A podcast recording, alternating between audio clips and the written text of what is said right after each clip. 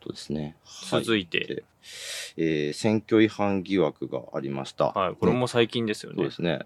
えーっと、江東区長の木村弥生区長そうですね。に選挙違反疑惑が出ていると。はい。で、これ何かっていうと、えー YouTube 広告を掲出したっていうことが問題になっていて、で、インターネットを使った有料の広告を選挙期間中に、しかも投票依頼っていう形で出していたっていうことが問題になってます。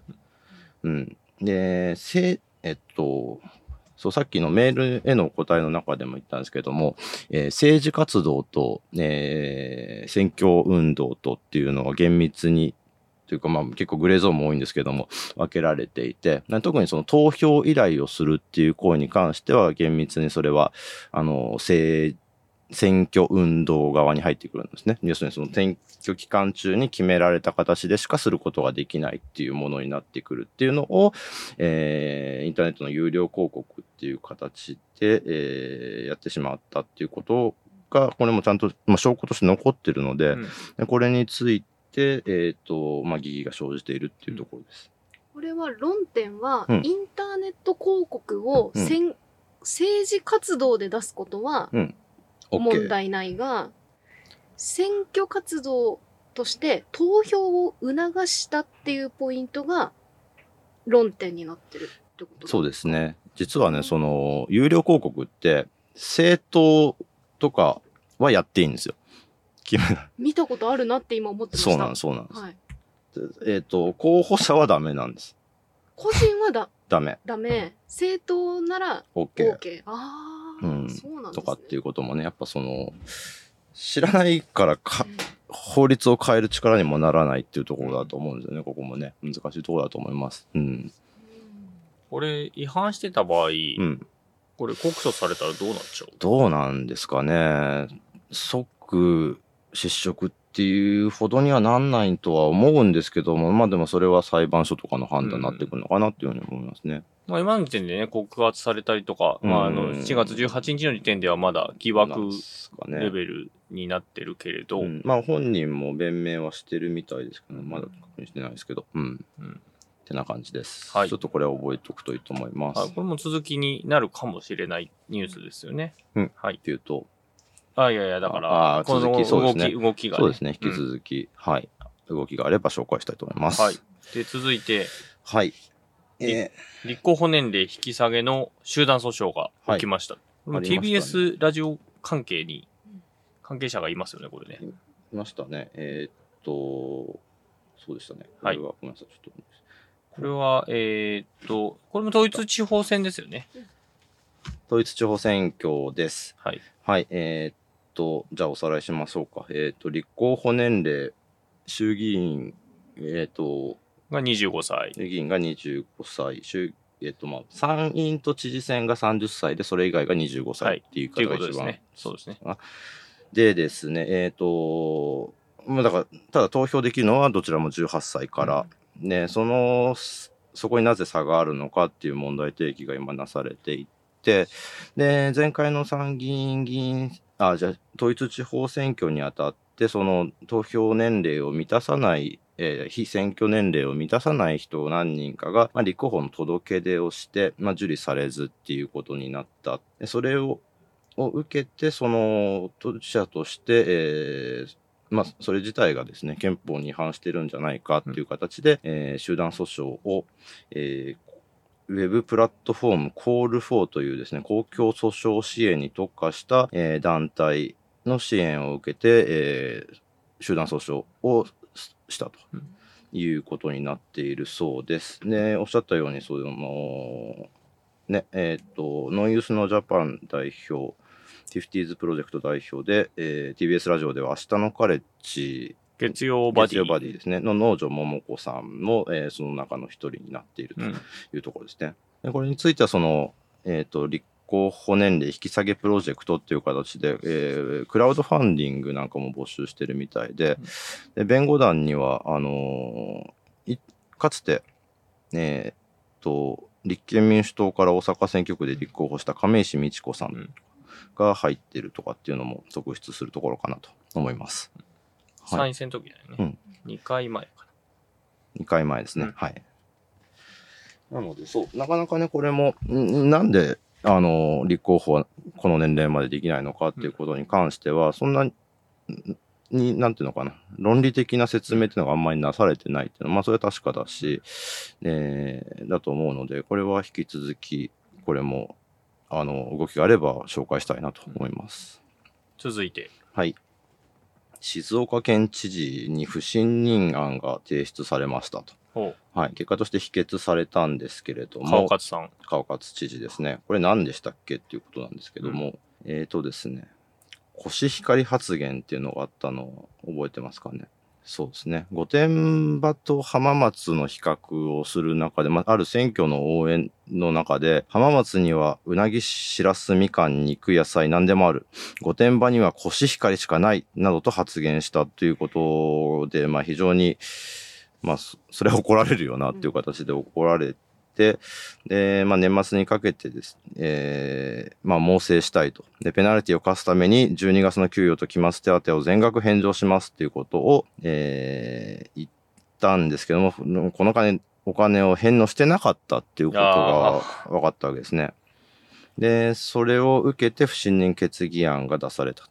うんですけれども、えー不信任決議案というのはですね、えー県議会議員のす、えー、3 4分の4分の3 3が必要なんですけれども、えーその4分の3に、えー、い1票足りない、えー50票か。うんで、で、えー否決されたと。まあ、かなり、えーギリギリだったんですけど、まあ、賛成多かったんですね。賛成50の反対50 18。ううんん。ということで、ちょっとね、えー、ってな感じになっているということですね。はい。で川勝さん巡ってはね、結構その、リニアのうん。中央新幹線の工事を今はい止めてるんですよね。うんうんうん。、で、それで結構、え批判の声も上がっていたり、はい。まあ、あいわゆる自民系の会派を中心にうん。上がってたりっていうのもあって、っていうのもありっていう感じなんだけど、まあ、川勝知事自体が超選挙強くて、でしたね。まあ、ずーっと勝ち続けてる人ではあるというか、人気なんですよね。うん、まあね、まあ、知事、うん知事はね、一回勝っちゃうとっていうのがね、うん、与野党相乗りになって、みたいな形になって、なんですけれども、ちょっとね、ここのとこ失言が多かったですね。うんうん。ということで、えー否決をされたと。なかなかないですね、不信任。ほぼ可決までいったってことですもんねで。すね。静あ岡と1票ってことだもんね。か県議会では50年ぶりの不信任案の提出だったとうんってことですね。提出までは行くけど、ほぼ可決っていう、ことはね。あわや可決っていうところまで行ったうんっていうのは、あんま聞かないですうね。ん。まあ、返すって言って返してなかったら、それは怒られるわなっていう感じは しますがっていうことですね。まあ、川勝さんだから、まあさっきのリニアの件も出現もあり、うん結構不穏な空気が最近流れてるので、ですまあここもよく見ていきましょうということですね。はい。はい。続いては、て熊本市議会議員の、えー田尻義弘さんという方なんですけれども、この方が公職選挙法違反で書類送検をされたとはい。いうことです。何をしちゃいましたか？何をしたかというとですね、えーまあ、投票の呼びかけをする、まあ、文章なんですけども、これを、えー自分の出身校の高校の同窓生に、えー配ったということで、えーまあ、書類送検されたということになってます。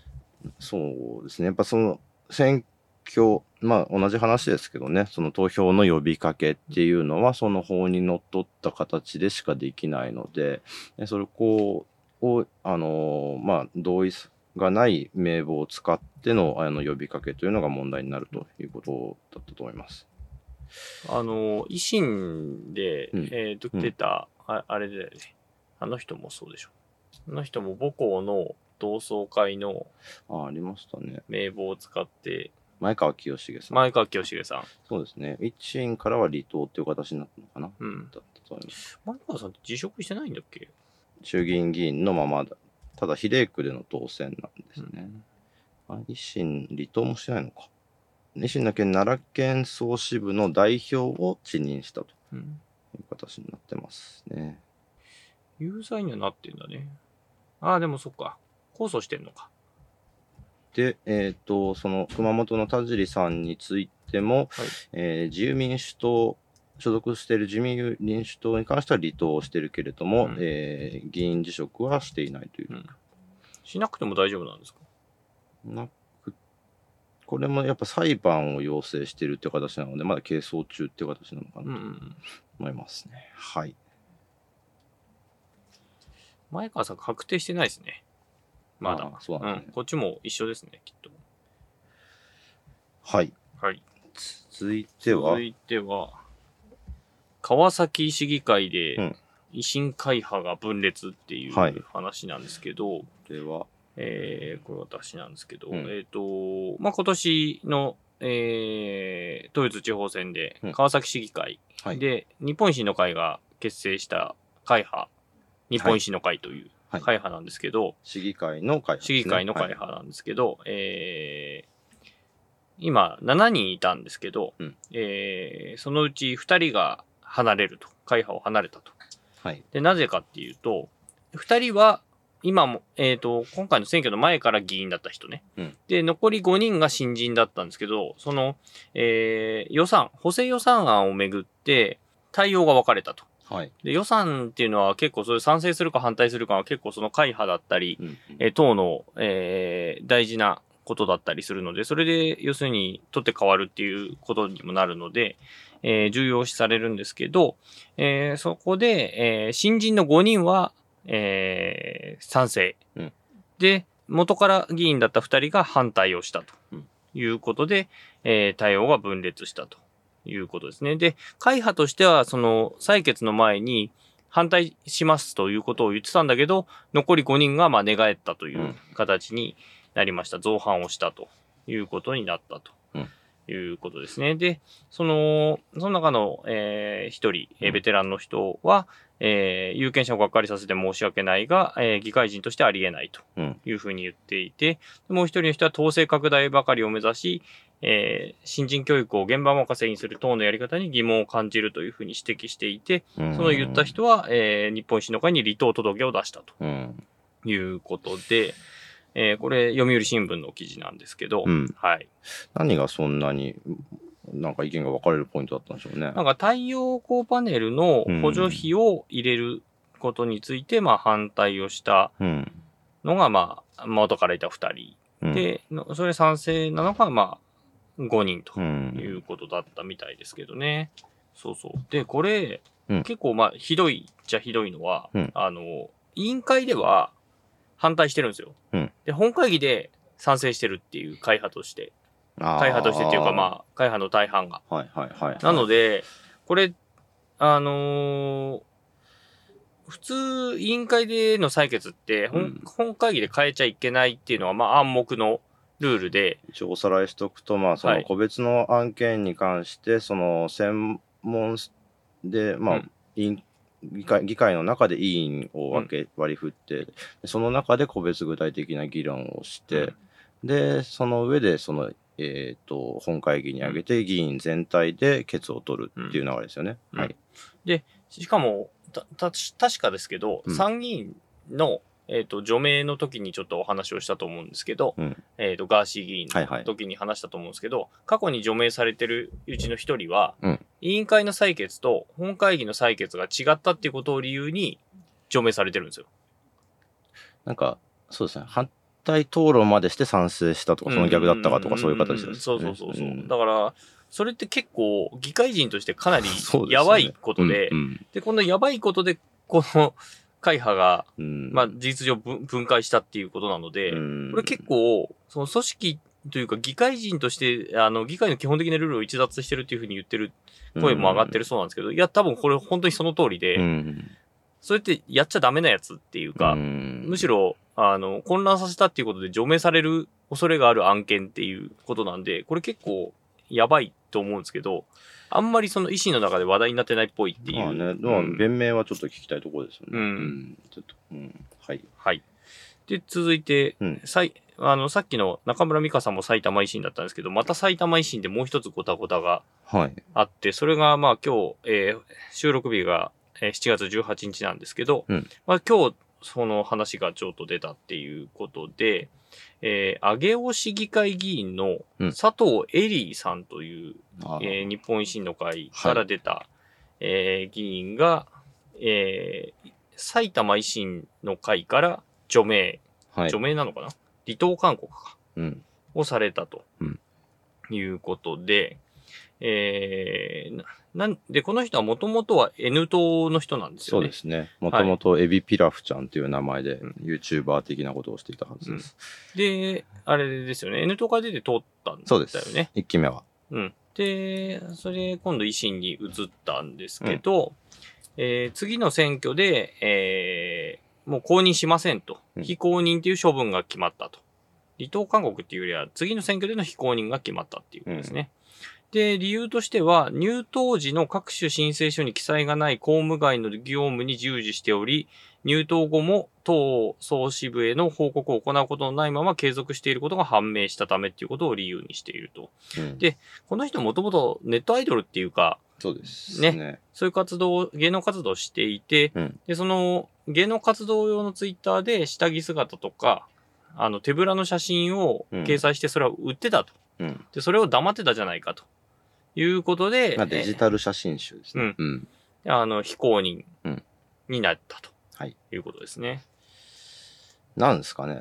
なんか、しっくり、しっくりとか納得しがたいなっていうこなんかこのニュース思いましたけどね。うんなんか、ん同様のなんかその芸能活動をやっていて、えっ、と、ね、維新の会の議員になってた人も結構いたと思うので、うんいたいたそそこまで強い処分が下されるようなことなのかなっていうのは、ちょっと、うん、なんか納得ができない。なんか、なんかもうちょっと別の理由が本当あるんじゃないかなっていうのをちょっと思っちゃいましたけどね。ね、元グラドルでうん、大阪市議か府議になってる人もいたしね。いますし、ねうん、まあね、他の政党まで広げればいくらでもいますし、そうそう。立憲にもいるしね。いうん。ますし、うん。はい。まあ、何が理由なのかっていうのは、報告しなかったってことを今、一応うん公式の理由にはなってるけど、果たしてっていう。果たしてたんですね。うん。というわけで、はい。こんな感じですかね。まあ、加えて、ちょまあ、いくつかこの間に知事選があったり、始まってたりしてはいはいはいはい。で、えーっと、時系列で言うと、青森ですね。青森は県知事選挙がありまして、えーっと、5期20年務めた現職が引退して、うん。で、宮下総一郎さんという43 44歳の、えー、むつ市の市長をやられた方が、えー青森市の市長をやられた小野寺さんを破ってですね、うんかなりの大差で、うんえー当選とうんいうことになり県庁所在地の市長を破るってなかなかですよね。ですねうん。で、えーっと、配信の頃にはもう終わってますけど、うんえー群馬で県知事選挙があります。えーっと、届け出順に、えー無所属石田清人さん、えー無所属清水、えー、真澄さん、えーそれぞれ新人ですね。で、えー現職の山本一太さん、無所属と、えーが立候補しているということです。これ確定ですね。3人で。もう今、あの、現時点始で告示はしてますね。で、あとは埼埼玉玉の県知事選挙ここはまだ候補者が出揃ってないので、ということで。ですねはい。あと岩手？えー岩手ですね。はい岩手ももう間もなくかな。8月17日告示という形になってます。はい。はい。まあ、埼玉も岩手も、えー現職が立候補する予定ということですすね。。はい。はい。ということで、ちょっとね、そうい、岩手がちょっと波乱が起きそうかなっていう感じですが、うんまあ、またちょっとそれはおいおい、はい。おいおいというか、できるかわかんないですけど、はい。またなんか情報をあればねはい。あればっていうこ紹とですね介したいと。思います。はい。えー政治道楽では、えー皆さんの感想をお待ちしております。うんえーツイッターでは、ハッシュタグカタカナで政治道楽でつぶやいてみてください。えーあとはメールも募集しています。えーご意見ご感想などありましたら送ってください。えーアドレスは sd-tbsradio えー、アットマーク tbs.co.jp、sd-tbs ラジオ、アットマーク tbs.co.jp です。えー、あと YouTube で、えー配信をお聞きになっている方、えーチャンネル登録と、うんえーいいねボタンを、えーよろしければよろしくお願いします。はいというわけで、えー政治道楽、今回はこの辺で、はい。えーお相手は TBS ラジオ記者の澤田大樹と、選挙ライターの宮原ジェフリーと、TBS ラジオ矢ヶ崎でした。さようなら。